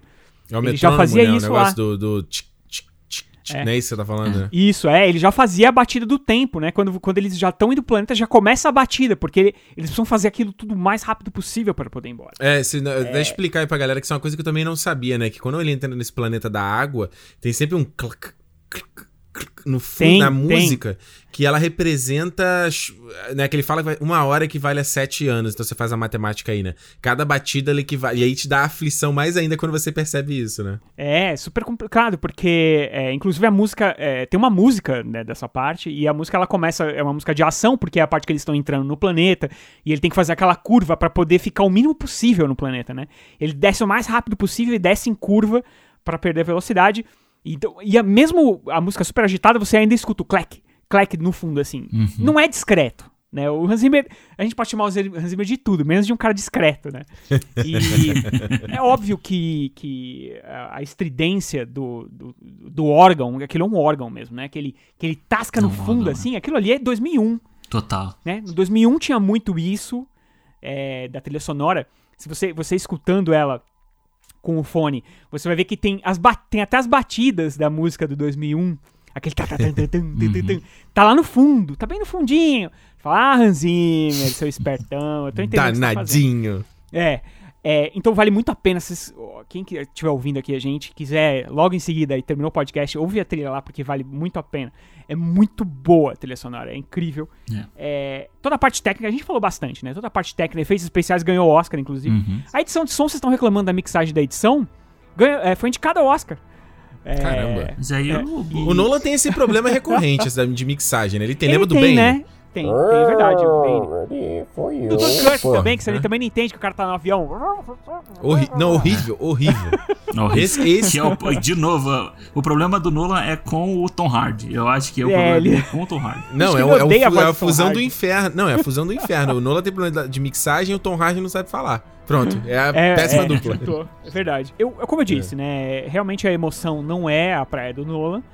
É, quem sabe no Tenet agora ele larga a mão disso logo e vamos fazer faz um filme que seja bacana, divertido, inteligente, sem tanta falação e tudo mais. Eu tô botando fé, eu acho que os trailers são bons, eu, eu tô, tô nessa expectativa. Uhum. Eu vou dar três estrelas e meia também. É, eu, eu te diria que talvez, se fosse. Se tivesse assistido uma vez só, talvez fosse duas e tal. Mas ele é um filme que vem crescendo pra mim. Vem crescendo. Caraca, vai Mas, boa, ficou meio que, meio que na média todo mundo aqui. A gente quer saber, não se esquece, né? Se você quiser contar o que, que você acha de Interstellar, Cinemou Podcast no Twitter e ou no Instagram, ou você, você pode mandar também no contato arroba cinemou.com. Lembrando que você pode mandar uma mensagem em áudio, se você quiser mandar. Eh, pode ser pelo Instagram ou pode é, ser direto no cinemou.com. Tem um botãozão grandão lá, mandar mensagem de áudio, só manda que a gente toca aqui nos feedbacks, certo? Ah, Rogério, onde as pessoas podem te contar. Primeiro, assim, agradecer pela participação. É sempre bacana trocar uma ideia sobre cinema contigo. A última vez que a gente gravou, a gente arrancou um rabo lá na. né? Foi. Voou foi sangue pra todo quanto é lado. Foi falando da Ascensão Skywalker. A gente sabe quem tem razão, né, Ricardo? Não, não. Oh, sai, sai, Obrigado, foi, Alexandre. Foi uma. Olha só, eu acho assim, em vez de ficar que, ah, é o, é o último Jedi Ascensão, quem ganhou, não é isso. Acho que o, quem ganhou foi o ouvinte, que o papo foi muito legal. Acho que o papo foi legal. Olha aí, porra, é isso saiu bem, se saiu bem. Rogério, diz aí, dá o teu recado, onde as pessoas te encontram, as pessoas te seguem. Vai lá. Olha, eu estou lá no cinemacomrapadura.com.br, né, no, tanto no site quanto, mas principalmente no Rapadura Cast, que é o podcast de, de cinema lá do Cinema com Rapadura. E uh, tô no Instagram. No Instagram é Rogério Montanari e no Twitter é R Montanari. Bonito, tá aí. E é isso. Aí eu tô lá colocando as minhas opiniões um tanto quanto polêmicas. Mas é a vida. Eu sou eu, né? Fazer é isso aí. É, os links vão estar na descrição. Só quero saber o seguinte: você já deu uma nova chance pra Ascensão? Já resistiu? Já falei, falo pro Alexandre, já assistiu a Ascensão? Aí tá me enchendo o saco, tem uns dois meses que ele tá falando. Desde que saiu no Disney Plus, ele tá. Você já viu? Vê de novo, você vai gostar. De novo. Não, não, não falei que você vai gostar. Eu falei, só vê de novo. Você falou que você vai gostar. Não, não, não, não, não falei que você vai gostar. Só falei, Alexandre, só vê de novo. Só vê de novo. Vê o que você acha. Foi o que eu falei. Tu viu Mulher Gato de novo? Eu nunca nem vi essa merda. Caraca, porra, tu chamar Ascensão de Mulher Gato? Cadê o JJ? É a gente falou do Mulher Gato no, outro programa. Peraí, não fala com o JJ não, cara. Pô, qual é? O visionário JJ Abrams.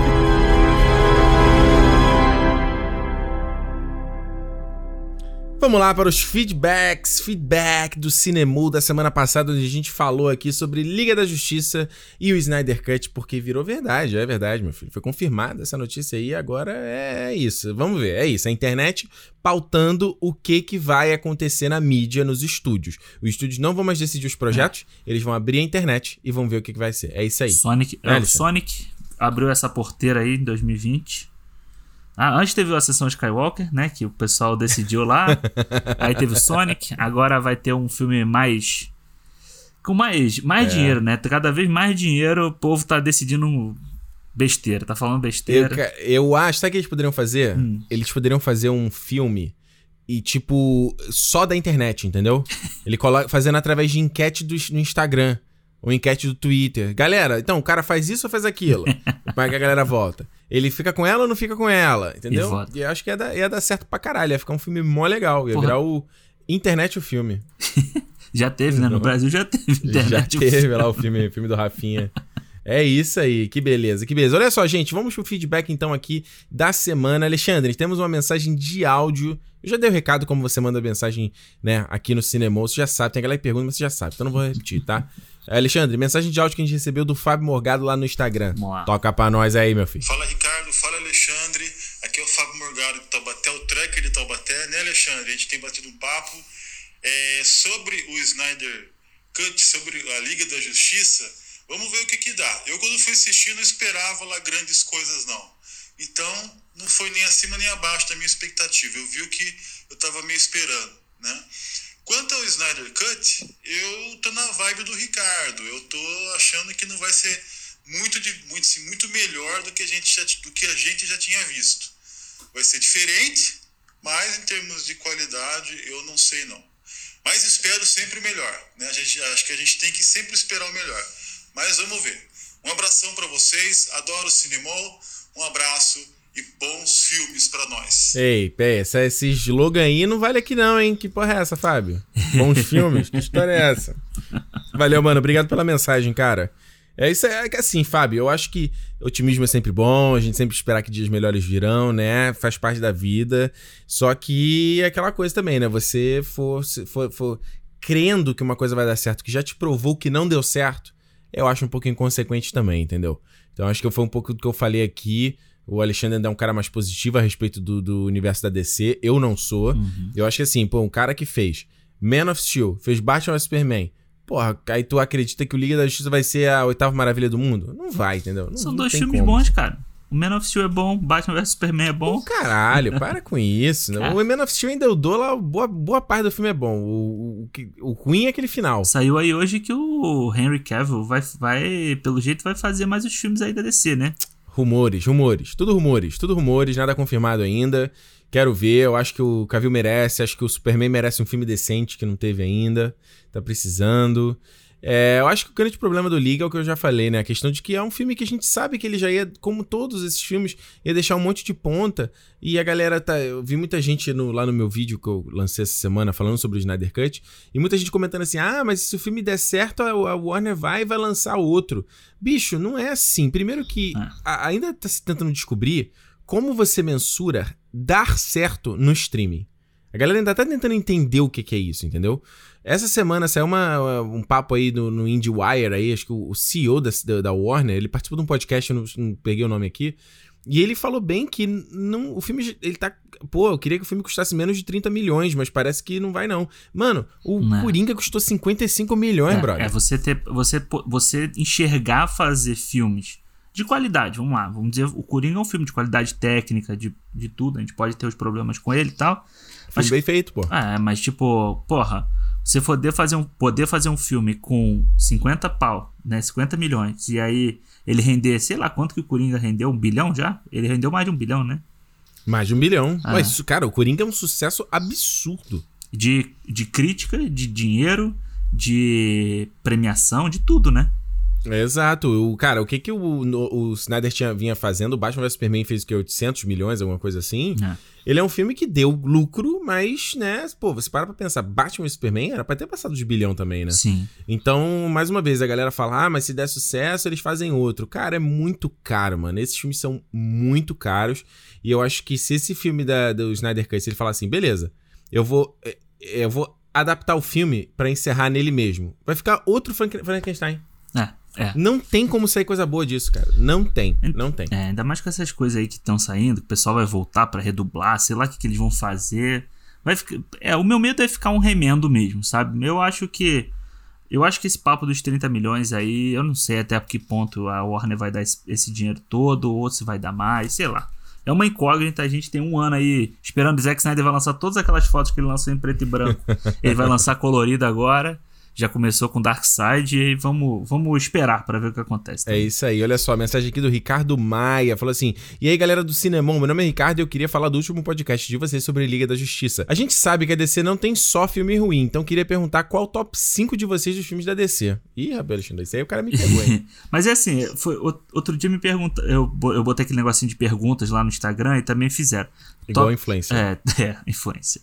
Top filmes da DC. Cara, depende, tipo, é da, do universo da DC ou é da, da DC, tipo, maior do que sabe? É, tipo, qualquer coisa baseada em personagem da DC. É, eu acho que é isso. É? Tem que ser. Se for só de, de, DCU, não dá. É, aí fica difícil escolher top 5, é foda, porque aí, aí vai, vai do me melhor pro menos pior, né? Exatamente. É só, é só botar no ranking os filmes que saíram. Cara, top 5, de cabeça assim, rápido, eu, far, eu falaria o Batman do, do Tim Burton, o primeiro o Cavaleiro das Trevas do Nolan, o Superman 1 e 2, antigo lá do, do, do Richard Donner, e. não sei. Não tem. E não tem mais. talvez o. e o Batman Begins, vai. Um Watchmen aí, o Watchmen é legal, pô. O filme é legal. Ah, é, o Watchmen, vai. Pra, pra, pra, sair dessa coisa aí, o Watchmen, vai. O Watchmen é legal. É, o meu ia ficar meio nessa, nessa mesma parada aí. Não tem tanto filme. A DC é engraçado, né? Porque eles, eles no, no ramo de cinema, eles estão muito mais à frente do que a Marvel, né? Uhum. né? Como Super-Homem, né? Nos anos 70. Teve aquele. Antes da série de TV, não teve um filme também pra TV, alguma coisa assim, teve. que era o Batman preto e branco, teve né? Isso. Eles estão há muito mais tempo do que a Marvel. Só que é engraçado, né? Não, não tem filme tão memorável assim, né? Tipo. É, são poucos os filmes que você consegue citar facilmente, assim, botar na tua lista. É, né? se você pensar o Superman, o Superman do, do, do Christopher Reeve ainda é o, o que vem na cabeça da galera, né? Tipo, porque o primeiro filme é bem legal e o segundo filme é muito bom. O segundo, o, Bat, o Super Batman, o Superman 2, ele é um puta filme que tem o Zod e tal, que é bem parecido em trama com o o Man of Steel do Zack Snyder, mas, cara, é um filmaço, assim. Aí depois veio o 3, que é uma bosta, o 4, que é uma bosta também. O 3 é o que tem o Richard Pryor, é esse? É, é uma comédia, tem o Superman Nossa. bêbado. Não, eu, eu já vi essa cena. Vi essa... E o 4 é o que ele tem o filho do sol lá. Nossa, eu já vi a análise desse filme, é vergonhoso. É, Vai lá, Alexandre, próximo aí. Vamos lá, a próxima mensagem aqui é do Alexandre. Do... Olha, teve o Ricardo e agora teve o Alexandre. Olha aí, é o, é o feedback no... do Charas. Só isso. do Alexandre Silos, ou Silos, eu não sei como fala. E que falou: já manda a pergunta antes mesmo. E o Ayer Cut vai acontecer para o Esquadrão Suicida no HBO Max? Fala aí. Se vai acontecer ou não, tudo vai depender da nossa querida Warner, né? É, se, se, se, uhum. se, cara, na melhor, vai depender do barulho da internet. Se a internet fizer barulho, né? Yeah. Vamos fazer barulho, caldeirão, né? e aí pode rolar. Eu quero ver um Ayer Cut? Não. Cara, o que eu mais torcia para DC era DC seguir em frente, brother. Uhum. Esse negócio de voltar a falar do que, que o Snyder tava fazendo. Cara, voltar a falar de Esquadrão Suicida, um filme de quatro anos atrás, meu irmão. Vira, de novo, né? Cara, vira o disco, meu irmão. De novo. Nem, Alexandre, é o que eu tava te falando esses dias, né? Nem todo filme vai ser bom, cara. É. Você tem que. As pessoas têm que aprender. Cara, a gente tá vivendo cada vez mais na nossa bolha. A gente, né? Eu já, já falei isso aqui. Entra no Netflix, é o recomendado para você. Entra no Spotify, é as músicas que você vai gostar. Na uhum. rede social, a timeline é moldada pro que você quer ver. Certo? A gente tá vivendo, sendo cada vez menos impactado com o que a gente não gosta. É isso. E agora a gente tem que também, ai, nossa, não gostei. Ai, refaz o filme. Ai, petição para refazer o Game of Thrones. Ai, petição pro fazer, filmar o roteiro do Colin Trevor do... do... Gente, não, é o que é, acabou. Exato. Nem tudo vai ser bom, nem tudo vai terminar legal. E a gente vai se decepcionar com as coisas, cara. É par da vida, mano. É, não, e se você pega obras assim, tipo Indiana Jones, você pega o Indiana Jones, não falo nem do 4, mas se você pega o Indiana Jones 2, ele é legal, mas ele não tá no nível dos outros dois, sabe? Tipo, não tem essa palhaçada. O próprio De Volta pro Futuro 3 não é tão bom quanto o 1 e quanto o 2. Então, tipo, por que, a gente tem que ficar sempre. Ah, não, não é o filme que eu quero, não é o filme que eu. Cara, Esquadrão Suicida não tem nem personagem bom. Se você falar de um corte diferente de Liga da Justiça, você tá falando de fazer um filme novo com Superman, com Batman, com Mulher Maravilha, que são personagens fodas, que são personagens sensacionais desde sempre. Esquadrão Suicida, mano. Quem, que personagem bom que tem Esquadrão Suicida? Crocodilo? Vai tomar no cu, pô. Esquece, deixa isso pra lá, meu irmão. Esquece isso. Olha aqui, a mensagem da Amanda Andrade. Ela falou o seguinte, ó. Cara, queria fazer um breve comentário sobre o podcast passado, onde no início vocês comentaram sobre a experiência com salas de cinema e as coisas que podem dar ruim e, infelizmente, muitas vezes dão. Eu tive o privilégio de assistir Parasita no cinema, num cinema que eu gosto muito daqui de São Paulo. Só que no meio da exibição, bem onde o filme começa a dar aquele puta ar de tensão, a projeção parou do nada. Demoraram quase 10 minutos para arrumar e quando conseguiram, o filme tinha voltado pelo menos uns 5 minutos. Isso me desprendeu completamente. Tanto que da primeira. Tanto, tanto que de primeira eu não gostei de Parasita. A experiência foi muito bosta porque num puta turning point, minha experiência foi interrompida. Meses depois, consegui rever em casa e se tornou um dos meus filmes favoritos. Moral da história: a experiência no cinema pode ser muito incrível, mas às vezes também podem ser tão merda ao ponto de te fazer não gostar de Parasita. Grande abraço para vocês, eu adoro podcast e se cuidem aí. Olha a mensagem bacana da Amanda. É, cara. O que, que você tem a dizer, Alexandre? Você vê, né? Tipo, a experiência estraga até um filmaço que é do caso que nem Parasita. Eu, eu tive uma experiência parecida com Rango. Lembra do Rango?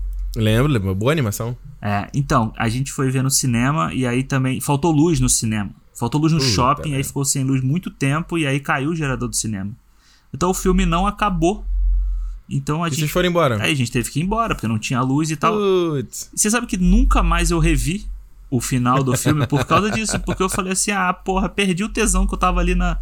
Eu tava gostando muito, a animação é legal, mas, tipo, passou. E é isso, cara. A experiência pode estragar qualquer filme, desde um filmaço até um filme ok.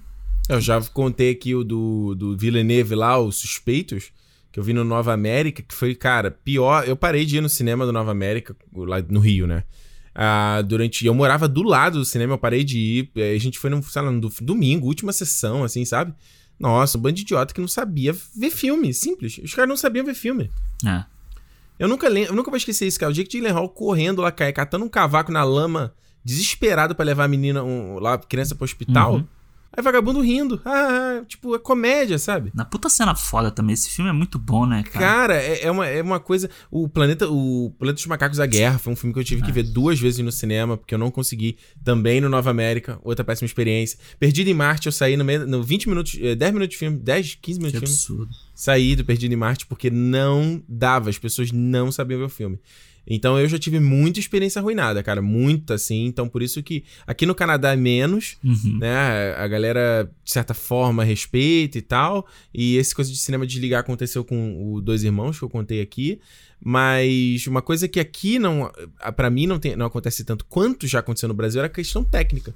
A tela escura, uhum. ou no caso, é som baixo. A cena de voo, mano, do, do Super-Homem no Man of Steel, uhum. som baixo. Não. Aquela música do do, do, do, do Hans Zimmer, maravilhosa. Que é fantástica, aquela trilha não dá baixo. pra você ver baixo, né? Mano, o, o vagabundo no Gravidade, chorando copiosamente no filme o tempo inteiro. Do meu lado, cara, o cara. Cho... Não, foi. Não, não, minto, gravidade. Não, gravidade teve alguém que estragou, eu não lembro quem foi. Mas o Miseráveis. Eu tava adorando o filme, o cara do meu lado. Acho que ele amava a obra. e ele chorando com a mulher dele. Esse filme emociona muito. Tipo, cara. É, é foda, foda, É foda. Quando é a gente foda. foi ver o, a, o da Lady Gaga, o filme da Lady Gaga lá, o Nasce uma Estrela, tinha uma menina do nosso hum. lado. Tell me something, boy. que ela tava sozinha, tadinha. E ela tava chorando tanto com aquele filme que tava hum. até vontade de você fazer assim: ó, oh, vem cá, vem cá. Vem cá, fala aqui com a gente. É. Aí é outro caso, né? é, é é, é aquela coisa, né? A, a, a, coisa no cinema é um pouco da experiência coletiva também, de. Pô, quão bacana é quando tá tendo uma cena de ação que você vê que a, a sala toda tá ali, sabe?